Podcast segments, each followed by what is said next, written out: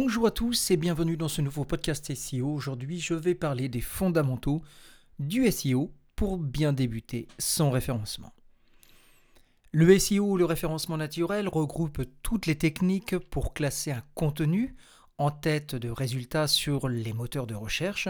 Cette expertise nécessite beaucoup de temps pour se former mais il est possible de maîtriser quelques fondamentaux pour améliorer ses résultats. Nous en voyons aujourd'hui 3. 53% du trafic des sites web est organique. Quelle que soit votre activité, vous avez intérêt à optimiser votre référencement naturel. D'un autre côté, les évolutions SEO de Google sont constantes et de plus en plus rapides. On en dénombre pas moins de 8 rien qu'en 2021. Alors que la dernière en date est à peine déployée, le porte-parole de Google, Danny Sullivan, a annoncé que les futures mises à jour seront plus fréquentes.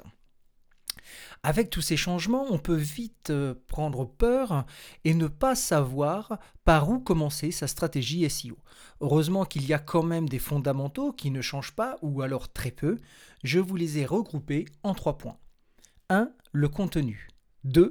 L'expérience utilisateur. Et 3. La popularité. Commençons par le contenu. L'algorithme de Google est désormais bien trop sophistiqué pour ceux qui voudraient le duper de manière trop grossière. Un contenu de qualité est désormais un atout non négligeable pour obtenir de bons résultats de référencement naturel. Un contenu de qualité est avant tout un texte qui répond aux besoins du lecteur. Ce besoin peut prendre plusieurs formes. C'est ce qu'on appelle l'intention de recherche. On retrouve quatre catégories d'intention de recherche. L'information L'intention informationnelle, comme dans 80% des cas l'internaute veut apprendre quelque chose. L'intention commerciale, il veut obtenir des informations avant de prendre une décision d'achat. L'intention navigationnelle, il recherche un site ou une page web spécifique. L'intention transactionnelle, il veut acheter un produit. Par exemple, avec le mot-clé ordinateur portable, l'intention de recherche est transactionnelle. Les premiers résultats, hors publicité, sont des pages de vente. En changeant la requête pour comparatif ordinateur portable, l'intention devient commerciale. Les premiers résultats des comparatifs sont des produits. Avec quels critères pour un ordinateur portable? L'intention de recherche est alors informationnelle. Les premiers résultats sont des articles de blog, la suggestion de Google pour les autres questions posées s'affiche plus haut dans les résultats que lors des précédentes requêtes. Vous le savez certainement, le référencement naturel s'articule autour de mots-clés. De nombreux webmasters pensent qu'il suffit d'intégrer le mot-clé que l'internaute recherche suffisamment de fois dans un article pour être bien référencé. On peut donc vouloir écrire un article pour chaque mot-clé. Cette légende urbaine est en partie fausse. En fait, il faut choisir un sujet et pas un mot-clé et rechercher les questions que se posent les internautes sur cette thématique. C'est la meilleure manière de répondre correctement à leurs attentes. Pour réussir, vous pouvez par exemple regarder les sections Autres questions posées et Recherches associées de Google. Ensuite, vous pouvez travailler avec des cocons sémantiques. Lorsque vous intégrez plusieurs liens qui pointent vers d'autres pages de votre site web, faites-le avec des pages avec une sémantique similaire. Par exemple, des articles sur la fiscalité, l'inflation et les crypto-monnaies doivent être maillés ensemble pour former un cocon sémantique sur la finance personnelle. Enfin, vous devez optimiser l'article en mettant absolument un ou plusieurs mots dans le title ou les titres chaîne de l'article. Passons à l'expérience utilisateur.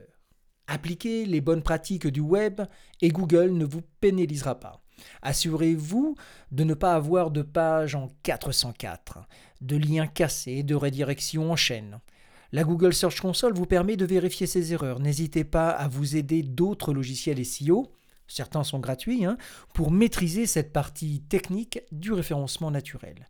Depuis le 1er mai 2020 et la mise à jour Core Web Vitals, Google tient compte de trois critères de rapidité sur votre site web. Ces critères impactent votre référencement naturel. Vous devez donc optimiser votre temps de chargement avec des astuces simples. Compresser les images, utiliser une police de texte simple, supprimer les plugins inutiles. Plus globalement, c'est toute votre interface qui doit être optimisée. Vous devez en particulier être vigilant à l'affichage de votre site web sur smartphone. Une interface mobile friendly est indispensable, sachant que l'algorithme de Google scrute votre site web en priorité sous format mobile depuis la mise à jour Mobile First Indexing d'avril 2021. L'algorithme de Google fonctionne comme un utilisateur, il se promène sur votre site, la navigation doit donc être claire grâce à un bon maillage interne, vous devez intégrer plusieurs liens internes dans chacune de vos pages. Passons maintenant au dernier chapitre, la popularité et l'autorité de domaine. Le référencement naturel de chaque page web ne fonctionne pas en silo. Le classement d'une page dépend largement de l'autorité de votre nom de domaine. Par exemple, sachant que l'autorité de domaine de Wikipédia est conséquente, leurs pages auront beaucoup plus de chances de bien se positionner dans les moteurs de recherche. Ce même critère d'autorité est basé sur le nombre et la qualité des liens pointant vers votre page. C'est ce qu'on appelle les backlinks. Si un site avec une forte autorité de domaine renvoie vers le vôtre, l'impact SEO est beaucoup plus puissant qu'un backlink d'un petit site web. Aussi, un backlink de qualité aux yeux de Google doit provenir d'un site positionné sur la même thématique que la vôtre. La meilleure façon d'obtenir des liens exceptionnels est d'avoir un contenu exceptionnel. Par exemple, si vous réalisez une interview de Warren Buffett, vous allez faire figure d'autorité et plusieurs sites traitant de finances personnelles vont vous citer. Mais un contenu hors du commun demande énormément de ressources. Alors pour obtenir des backlinks plus simplement, vous pouvez écrire des articles invités en échange de la rédaction d'un contenu pour sur un site partenaire, vous avez le droit d'intégrer un lien pointant vers votre site. Vous pouvez également réaliser des, échanges de liens. Chacun pointe vers l'autre site, mais si vous en abusez, euh, Google risque de sanctionner avec son algorithme Google Penguin, l'algorithme de Google chargé de faire la chasse aux échanges de liens abusifs. Enfin, il est possible d'acheter des backlinks, mais si vous devez Prévoir un budget au minimum 20 euros par lien et en moyenne 350 dollars selon l'outil d'expertise SEO Ahref. Cette pratique est interdite toutefois par le géant du web Google qui peut appliquer des sanctions en détériorant votre référencement, voire en vous désindexant. Au-delà de l'autorité de domaine, la popularité d'un site web tient également à son branding. Par exemple, les backlinks provenant des réseaux sociaux ne sont pas censés compter dans votre classement SEO parce que les liens sont en nofollow. Mais ils permettent de montrer que vous êtes une ressource de confiance. Surtout, il est important d'avoir d'autres sources de trafic que Google. Si votre classement SEO est dégradé suite à une mise à jour du moteur de recherche, vous perdrez la majorité de vos visiteurs quotidiens. Les podcasts et les vidéos YouTube sont des exemples très intéressants. Ils permettent d'obtenir du trafic d'autres plateformes et de toucher un public avec une intention de recherche que vous ne pouvez pas atteindre sur Google. S'il y a bien un conseil que je dois vous donner pour écrire vos contenus, c'est de ne jamais vous soucier de vos mots-clés. Soyez le plus naturel possible. Rien ne sert d'avoir une densité importante de vos mots-clés. Choisissez un mot-clé, mais écrivez naturellement. C'est le champ lexical autour de votre mot-clé qui doit être riche sémantiquement.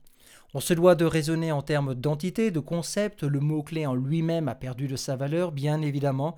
Il faut connaître son mot-clé, mais le référencement n'est plus comme en 2015. En amont, avant de trouver ce fameux mot-clé, il y a toute une réflexion autour d'un sujet, c'est ce qu'on appelle le topical, c'est tout ce qui se rapporte à votre sujet. La recherche des mots-clés doit être remplacée par l'analyse de l'audience avec les bailleurs personnels, le volume de recherche est remplacé par la pertinence, l'intention de l'utilisateur, ce n'est plus une question de se dire tiens, ce mot-clé a un gros volume, je vais essayer de me positionner dessus. Il faut penser à l'engagement. Posez-vous la question pourquoi je mérite d'être pertinent autour de mon sujet? Je ne parle pas de l'autorité, de faire le contenu de référence autour de votre sujet. Vous devez créer une multitude de contenus, images, vidéos, textes et podcasts. Vous devez en faire la promotion. Il faut prouver aux algorithmes que vous êtes pertinent autour d'un sujet. L'objectif est donc d'inonder la toile autour de votre sujet. Il faut être multimédia. C'est ça l'avenir du SEO. Ce podcast est désormais terminé. S'il vous a plu, n'hésitez pas à le partager. Quant à moi, je vous dis à très bientôt pour un nouveau podcast. Ciao